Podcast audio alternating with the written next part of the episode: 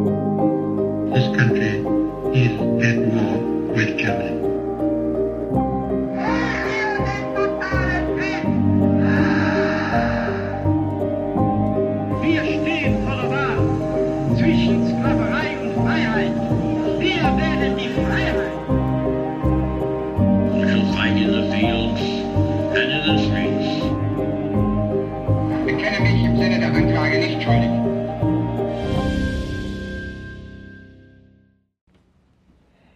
Zusammen und damit herzlich willkommen zu einer neuen Folge Wunder, Wissen, Weltkrieg. Mein Name ist Raffaela Höfner. Hier geht es um den Tatort Zweiter Weltkrieg. Ein Podcast gegen das Vergessen und für den Frieden. In der heutigen Folge geht es um den sogenannten Lautsprecher des Dritten Reichs. Ein Porträt über den Propagandaminister. Heute geht es um Josef Goebbels. Hört jetzt rein, um etwas über seine Kindheit und Jugend sowie über seinen Werdegang bis hin zum Familienmord und Untergang im Bunker zu erfahren.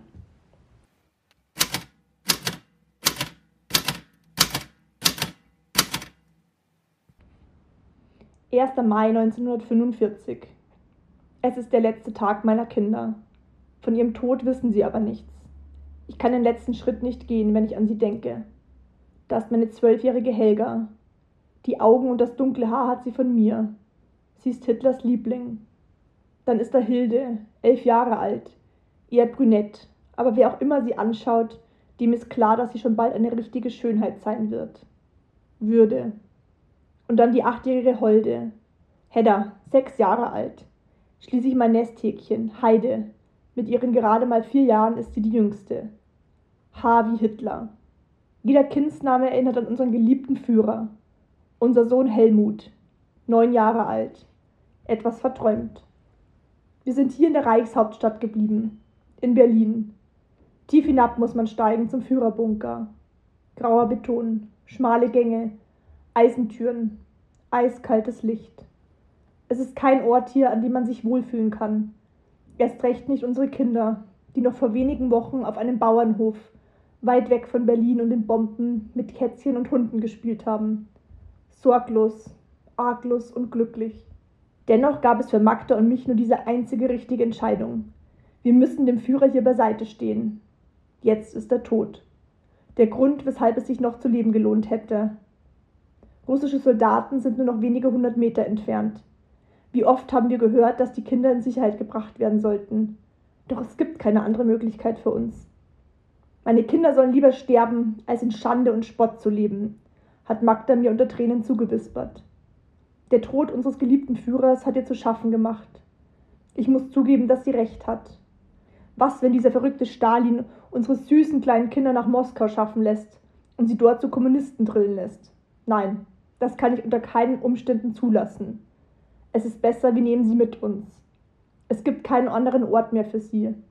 Wenn das Dritte Reich untergeht, dann wollen auch wir diese Welt verlassen. Ich bin zuversichtlich, dass alles gut gehen wird. Gestern um etwa 15.30 Uhr hat sich Hitler eine Kugel in den Kopf gejagt. Auch Eva ist mit ihm in den Tod gegangen. Ich bewundere ihre Liebe und ihre Treue. Noch vor kurzem habe ich als Trauzeuge ihrer Hochzeit beigewohnt. Ihr Ableben ist ein Signal, das Zeichen für Magda und mich, dass nun alles verloren ist. Die Kinder werden Blausäure bekommen. Magda hat mir versichert, dass sie erst eine Morphiumspritze bekommen, damit sie den qualvollen Erstickungstod nicht miterleben müssen. In wenigen Stunden ist es schon soweit. Ich habe sie zum Bettgehen verabschiedet. Wie weich die Haut ihrer Stirn war. Nie wieder werde ich sie in den Schlaf küssen. Wie stark Magda doch ist. Eine richtige Löwenmutter. Nur eine Löwin wie sie kann es wagen, diesen unvermeidbaren Schritt zu gehen. Mutterliebe ist stärker als alles andere. Da, ich sehe den Doktor ins Zimmer gehen. Magda wartet schon. Ich muss mich lösen und zwinge meine Beine vorwärts. Die Tür knarzt. Magdas Schuhe klackern wenige Minuten später über den Betonboden. Nun ist sie an der Reihe. Eine Stunde später treffe ich auf meine Frau. Sie weint, ist aufgelöst. Dennoch sehe ich ihr die Erleichterung an, als sie mir zunickt. Es ist vollbracht. Ich küsse sie auf die Wange. Jetzt ist es an uns zu gehen, den Kindern nachzufolgen. Wenn das tausendjährige Reich nicht hier existieren kann, dann zumindest im nächsten Leben. Ich straffe meine Schultern und mache mich bereit, den letzten Weg anzutreten. So habe ich es dem Führer versprochen, und ich werde mein Wort halten. Sieg oder Niederlage. Für uns wartet nur der Tod. Zeitsprung in das Jahr 1932. Es ist der 31. Dezember. In vier Wochen wird Hitler zum Reichskanzler ernannt werden. Hier schreibt Josef Goebbels in sein Tagebuch. Zitat. Das Jahr 1932 war eine ewige Pechsträhne. Man muss es in Scherben schlagen. Draußen geht der Weihnachtsfrieden durch die Straßen. Die Vergangenheit war schwer und die Zukunft ist dunkel und trübe. Alle Aussichten und Hoffnungen sind nun vollends entschwunden. Nur einen Monat später schlägt die Stunde der Nationalsozialisten. Begeisterungsströme, Fackelzüge durch deutsche Städte, großer Jubel. Am 30. Januar 1933 wird Adolf Hitler von Hindenburg zum Reichskanzler ernannt. Die Nationalsozialisten machen aus diesem Tag eine große Inszenierung. Federführend ist dabei ein kleiner, zierlicher Mann. Es ist Josef Goebbels.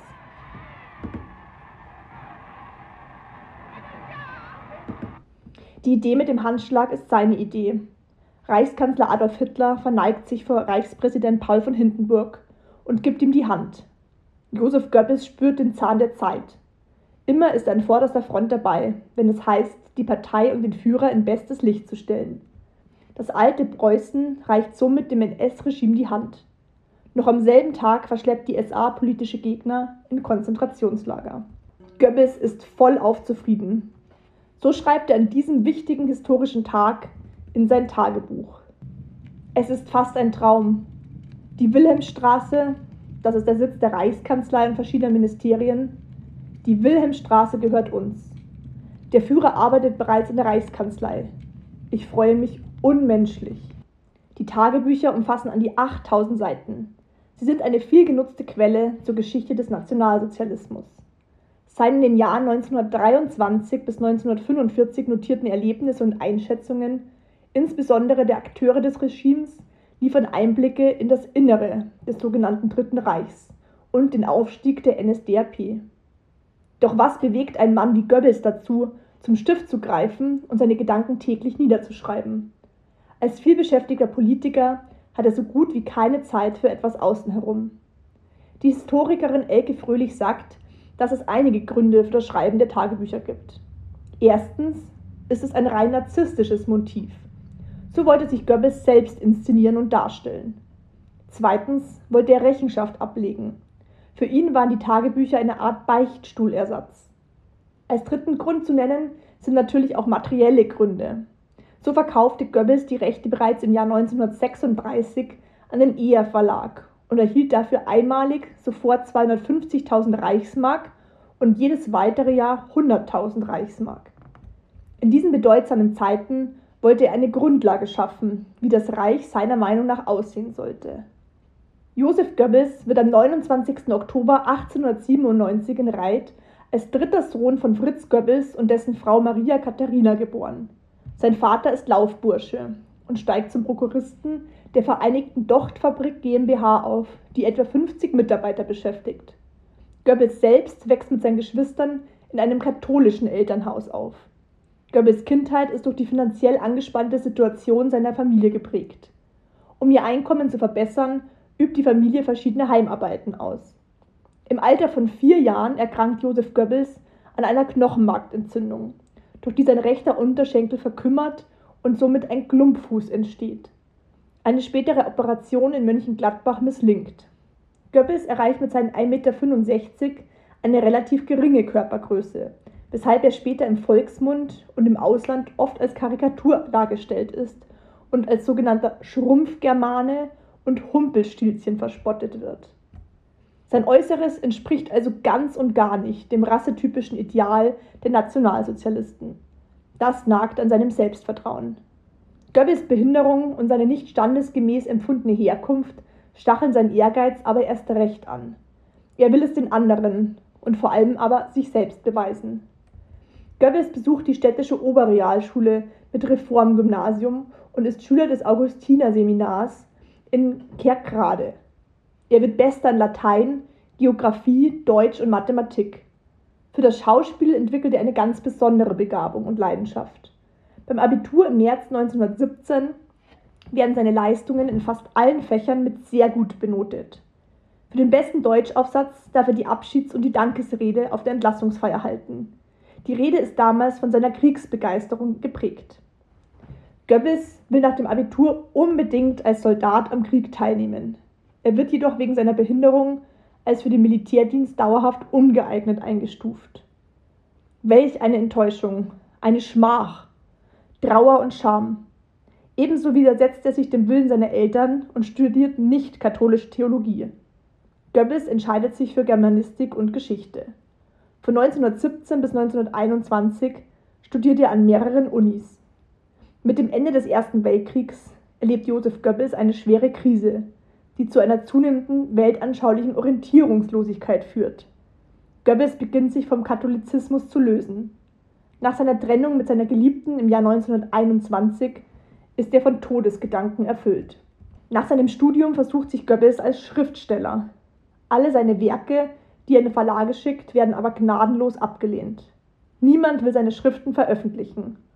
Auch als Journalist kann er nicht Fuß fassen. Die Selbstzweifel wachsen. Gegen seinen Willen nimmt er schließlich eine Stelle bei der Dresdner Bank in Köln an, die ihm seine Freundin Else Janke verschafft. Das Problem, Else ist Halbjüdin. Goebbels hätte sie wahrscheinlich geheiratet, wenn sie nicht eine Halbblüterin gewesen wäre. Der jungen Frau verdankt Goebbels sein Tagebuch. Der allererste Eintrag lautet 17. Oktober 1923. Gestern schenkte mir Else dieses Buch. Und so will ich es gleich mit ihrem Namen anfangen. Was könnte ich auch heute beginnen, ohne sie?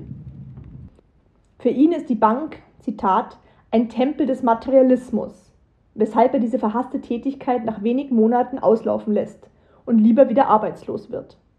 Trotz der Wirtschaftskrise kündigt er und lebt wieder bei seinen Eltern. Ebenso am ersten Tag seiner Einträge findet sich auch diese Passage. Zehn Gebote für mich in dieser Zeit. Erstens, sei gut gegen alle Menschen, besonders gegen Mutter, Vater und Else. Zweitens, rede wenig und denke viel. Drittens, sei oft allein. Viertens, suche mit dem Leben Frieden zu schließen.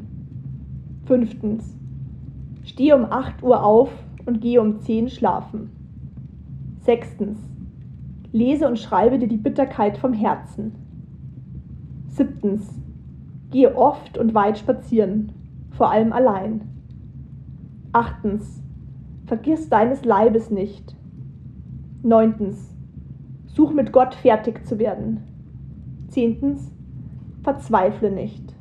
Ab dem Frühjahr 1924 beginnt er nachweislich, sich mit dem Nationalsozialismus zu beschäftigen. Er gründet eine Gruppe der nationalsozialistischen Freiheitsbewegung. Das ein Ersatz für die NSDAP, die nach dem gescheiterten Putschversuch verboten ist. Im Oktober 1924 wird Goebbels schließlich Redakteur in Elberfelde beim Gaukampfblatt Völkische Freiheit für einen absoluten Hungerlohn. Als Hitler im Frühjahr 1925 die NSDAP neu gründet, tritt Goebbels sofort bei seine Mitgliedsnummer ist zunächst die 8762. Später erhält er als prominentes Mitglied die niedrigere Mitgliedsnummer 22. Hitler selbst begegnet Goebbels erst im Juli 25. Zuvor hat er ihn nie persönlich gesehen, sondern ihn nur als Redner verfolgt und bewundert. Er ist sofort gefesselt und gebannt und für immer ein fanatischer Anhänger Hitlers. 14.07.1925 ein Tag, den ich nie vergessen werde. Ich bin doch wie im Traume. Hitler hat alle, alle Fragen beantwortet. Und so, wie ich es erwartete. Welche Stimme, welche Gesten, welche Leidenschaft. Ganz wie ich ihn wollte. Ich kann mich kaum halten. Mir steht das Herz still. Ich warte auf jedes Wort. Für den Mann bin ich alles zu opfern bereit. In dem Jahr ist Goebbels bereits Geschäftsführer des NSDAP-Gaus Rheinland Nord. Im November 1926 schickt Hitler den gescheiterten Schriftsteller Goebbels in die Höhle des Löwen. Er schickt ihn in die Hauptstadt, nach Berlin. Im roten Berlin, wo die Partei ein Schattendasein führt, soll Gauleiter Goebbels nun die Macht erobern. Das Mittel des kleinen Doktors, so nennen ihn die Haudegen der Parteimiliz, sind Provokationen des politischen Gegners. Der Aufsteiger aus dem Rheinland sieht hier seine Chance gekommen. Er ist ehrgeizig, wendig und skrupellos. Goebbels will hier vor allem eins. Er will auffallen. Als Wahlkämpfer geht er rigoros zur Sache. Als Redner wirkt er noch ein wenig hölzern. Weil er mit seinen Reden bald Krawalle und Zahlschlachten auslöst, erhält er für ganz Preußen ein Redeverbot. Preußen ist damals das größte und wichtigste Land im Deutschen Reich. Das macht ihn jetzt erst recht bekannt.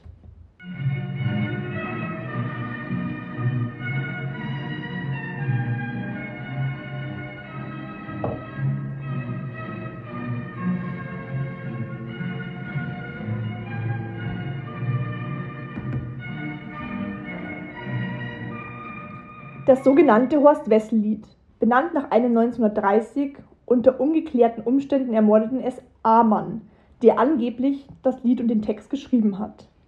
Goebbels erklärt Horst Wessel zum Märtyrer. Das Lied wird nach 1933 zur Parteihymne. Bei allen offiziellen Anlässen wird es sofort nach der Nationalhymne gespielt. Dabei müssen alle aufstehen und den rechten Arm zum Hitlergruß heben. Ein weiterer wichtiger Meilenstein in Goebbels Karriere ist 1930 die Ernennung zum sogenannten Reichspropagandaleiter der NSDAP. Jetzt wird er zu einer Art Regisseur der Großveranstaltungen. Der Einmarsch von Uniformträgern, Fahnen tragen in Seele oder auf Plätze der Kundgebung. Alles läuft nach seinem Drehbuch ab. Seit 1928 ist Goebbels nun Mitglied im Reichstag. Wie ist denn die Lage in Deutschland? Die Lage, die allerdings der Reichskanzler von diesem Platz aus nicht dargelegt hat. Ein Heer von nahezu 5 Millionen Arbeitslosen zeichnet den Weg ihrer Politik. Ein Bauernstand, der in den Ost- und Nordprovinzen schon zur offenen Rebellion übergegangen ist, zeichnet ihre Politik. Ein zertretener Mittelstand, der nicht mehr weiß, von einem Tag an den anderen zu kommen und durch einen unerhörten Steuerdruck zu Tode gepresst wird. Das ist Einer der wenigen Auftritte vor 1933 die als Tondokumente erhalten sind. Hier spricht Goebbels vor dem Reichstag. Es ist der 5. Februar 1931. Zeitsprung ins Dritte Reich. Ende April 1933. Der Rundfunk wird gereinigt, wie die ganze preußische und deutsche Verwaltung gereinigt wird. Mir wäre es sehr lieb und ich wäre Ihnen außerordentlich dankbar, wenn Sie diese Reinigungsaktion jetzt fortziehen. Tun Sie das aber nicht oder wollen Sie das nicht, dann wird es von uns ausgemacht. Wir machen gar keinen Hehl daraus. Der Rundfunk gehört uns. Niemand und sonst. Seit wenigen Tagen ist Goebbels nun Reichsminister für Volksaufklärung und Propaganda. Unter den Zuhörern befinden sich bei der Rede Mitarbeiter des Funkhauses Köln. Das ist einer der wichtigsten Sender des Medium Radio. Goebbels Ziele: das Reich positiv darstellen und die Deutschen langsam kriegswillig und vor allem kriegsbereit machen. Tatsächlich bedeutet das im Alltag aber auch Regimekritiker zum Schweigen bringen, Gegner bekämpfen, Menschen mit anderer Meinung gnadenlos unterdrücken und mundtot machen. Eine tödliche Zensur wird auferlegt. Wer für das Radio, für Zeitungen oder den Film arbeitet, wird streng kontrolliert. Nur wer Mitglied ist in der Reichsschrifttumskammer oder der Reichsfilmkammer, darf überhaupt in seinem Beruf arbeiten. Viele wandern aus. Sie haben große Angst. Goebbels muss jetzt mit dem Material arbeiten, das ihm geblieben ist.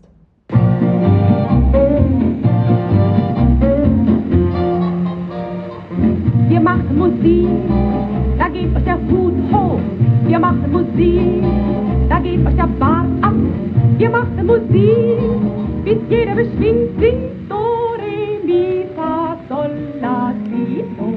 Wir machen Musik, geht euch der Knopf auf. Wir machen Musik. Zu seinen Filmen gehören beispielsweise Hitlerjunge Quecks oder SA-Mann Brandt. Der oberste Filmherr im Reich bleibt aber Hitler. Die Filmwirtschaft wird mehr oder weniger zusammengekauft. Goebbels will immer mehr und mehr und mehr. Letztendlich kann er aber einfach nicht mehr. Sein eigenes Familienleben inszeniert Goebbels nach außen als Idyll. So treten seine Frau Magda, die aus reichem Hause stammt und ihm zahlreiche Kinder schenkt, als die Vorzeigeeltern des Dritten Reichs auf. Die Kinder werden in Wochenschauen gezeigt. Die älteste Tochter Helga ist Hitlers absoluter Liebling. Lieber Papa. Sag mal schnell, lieber Papa. Lieber Papa. Lauter. Lieber Papa. Wir gratulieren dir herzlich zu deinem Geburtstag. Weil du meist fort in wichtigen Sachen und oft nicht weißt, was wir denn machen, soll dir dies Buch nun all das zeigen, was hier geschah im bunten Reich.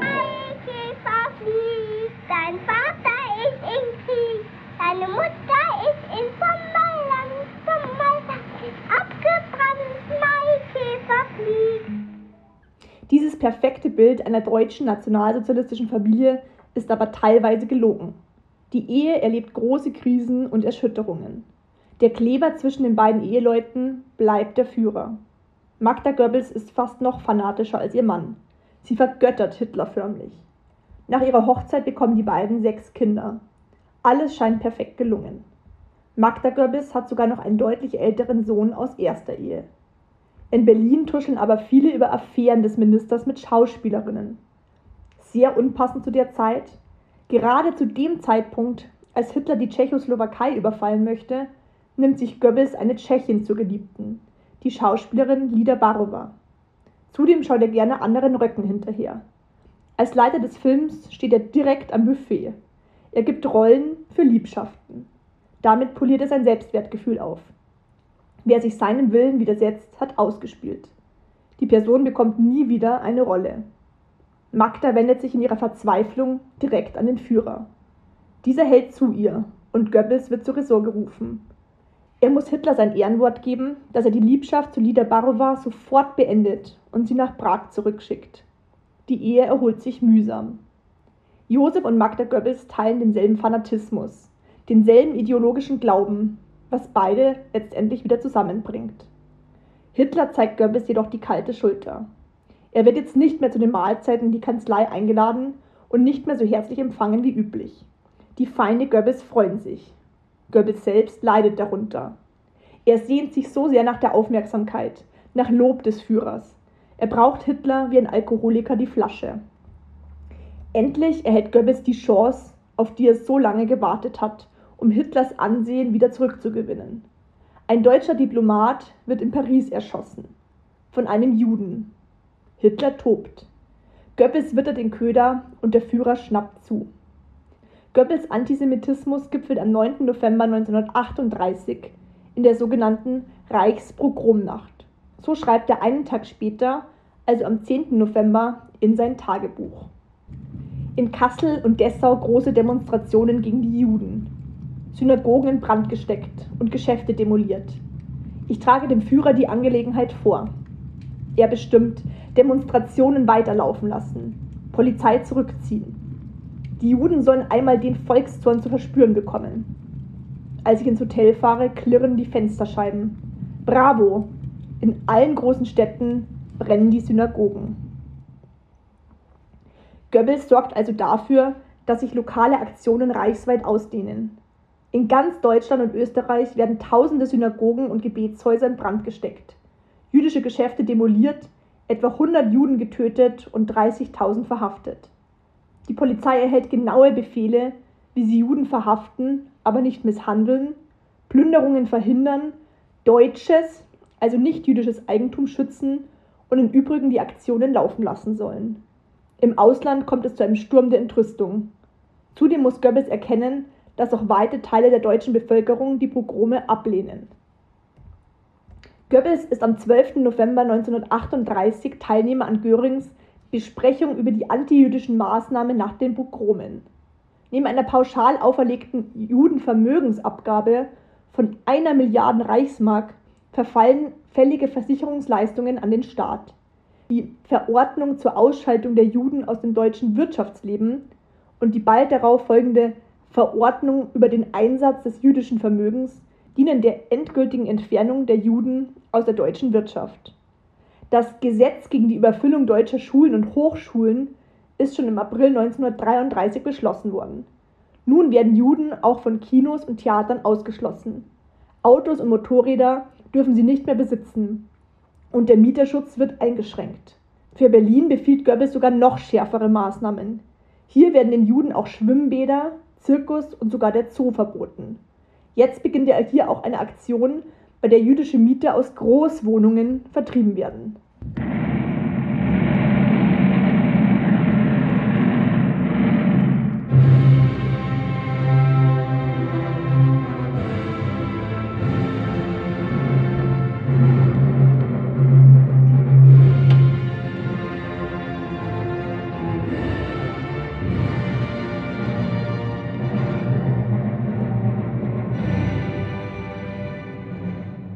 Fanfare, mit der die Wehrmacht seit 1941 Erfolgsmeldungen einläutet, hat Goebbels sich selbst ausgesucht. Noch immer beherrschte die Propaganda besser als jeder andere. Im Februar 1943 wendet er sich ans deutsche Volk. Er hält seine bekannte Rede im Sportpalast und fordert die Menschen zum totalen Krieg auf. Gegnende behaupten, das deutsche Volk wehrt sich gegen die totale Kriegsmaßnahme der Regierung. Es will nicht den totalen Krieg der Engländer, sondern die Kapitulation.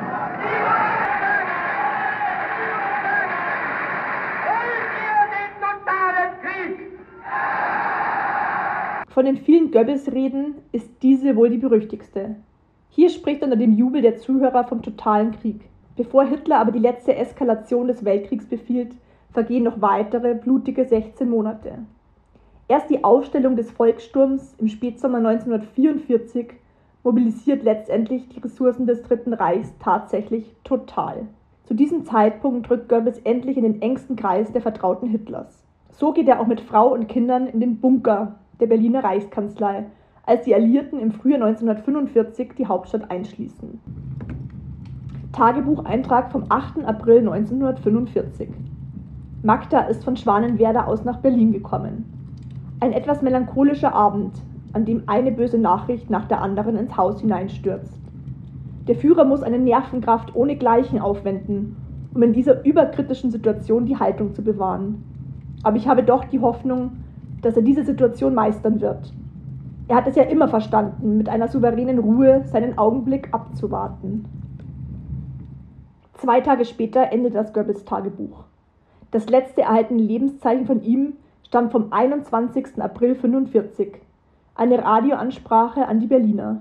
Im Hintergrund ist der Einschlag von Artillerie zu hören. Ich bleibe mit meinen Mitarbeitern selbstverständlich in Berlin. Auch meine Frau und meine Kinder sind hier und bleiben hier. Mit allen Mitteln werde ich die Verteidigung der Reichshauptstadt aktivieren. Mein Denken und Handeln gilt eurem Wohl und der Abwehr unseres gemeinsamen Feindes. An den Mauern unserer Stadt wird und muss der Mongolensturm gebrochen werden. Unser Kampf wird das Fanal sein für den entschlossensten Kampf der ganzen Nation. Von dem fanatischen Willen erfüllt, die Hauptstadt des Reiches nicht in die Hände der Bolschewisten fallen zu lassen, sind wir solidarisch zu Kampf und Arbeit angetreten. Unser Ziel ist die Freiheit unseres Volkes und ein Reich der sozialen Gerechtigkeit in einer kommenden glücklichen Zukunft. Am 22. April zieht Goebbels mit seiner Familie letztendlich in den Führerbunker bei der Reichskanzlei. Am 29. April um 1 Uhr morgens fungiert er als Trauzeuge, als Hitler mit Eva Braun die Ehe schließt. Um 4 Uhr ernennt Hitler ihn in seinem politischen Testament zu seinem Nachfolger als Reichskanzler. Einen Tag später begehen die beiden Neuvermählten am Nachmittag Suizid. Am folgenden Tag, dem 1. Mai, ersucht Goebbels die Sowjetunion um einen Waffenstillstand. Stalin beharrt jedoch auf einer bedingungslosen Kapitulation, was Goebbels zur Aufgabe bewegt. Seine Ehefrau Magda lässt die Kinder mit Zyankali ermorden. Vielleicht gibt sie ihnen das Gift auch selber. Der Zahnarzt Helmut Kunz Mitglied der NSDAP und Waffen-SS, der den Kindern einleitend eine Morphiuminjektion verabreicht hat, und Hitlers Begleitarzt Ludwig Stumpfecker sind unmittelbar am Mord beteiligt. Dann nimmt das Ehepaar selbst Zyankali. Unklar ist, ob Goebbels sich selbst erschoss. Ihre Leichen sind halb verkohlt und werden später von den Soldaten der Roten Armee vor dem Bunkerausgang gefunden und später im Jahre 1970 verbrannt und ihre Asche in die Ile bei Biederitz zerstreut. Josef Goebbels war seiner Zeit damals weit voraus. Ein Meister der Propaganda. Stellt euch vor, es hätte damals auch schon so etwas wie Instagram oder TikTok gegeben. Als Regisseur von Veranstaltungen weiß er ganz genau, womit er beim Volk landen kann. Geschickt inszeniert er sein Familienidyll als Bilderbuchfamilie. Sechs Kinder, eine nationalsozialistische Frau. Er genießt die Sonnenzeiten seines Erfolgs. Er kaufte sich eine Yacht, lebte auf einem riesigen Anwesen. Historiker glauben dennoch, dass seine Wunden in der Kindheit betreffend seiner Behinderung niemals heilen konnten. Er litt unter starken Schwankungen seines Selbstwertgefühls. Ihn in der heutigen Zeit als Menschen zu betrachten fällt schwer. Dabei war gerade Goebbels ein Mensch mit allen Schattierungen. Er war Kulturliebhaber, Familienmensch, Schürzenjäger, Idealist, Intellektueller und depressiver Einzelgänger. Goebbels war es letztendlich, der Hitler zu einer Marke machte. Letztendlich muss man aber festhalten, dass er ein absolut fanatischer Anhänger Hitlers war und ein schrecklicher Antisemit, der federführend an den wichtigsten Entscheidungen des Dritten Reichs beteiligt war. Schwer narzisstisch gestört sei er abhängig von der Anerkennung seines Führers gewesen. Die Ermordung seiner sechs Kinder, seinen eigenen Suizid und den seiner Frau inszenierte er als finales Propagandastück in eigener Sache. Deutschland brauche Vorbilder, schrieb er. Ich hoffe, diese neue Folge unter der Rubrik History Wissen war informativ für dich. Nächste Woche schon erwartet dich wieder ein neues Interview mit einem Zeitzeugen. Gerne könnt ihr mir eine positive Bewertung hinterlassen. Ich freue mich sehr, wenn du nächste Woche auch wieder mit dabei bist, wenn es heißt Wunder, Wissen, Weltkrieg.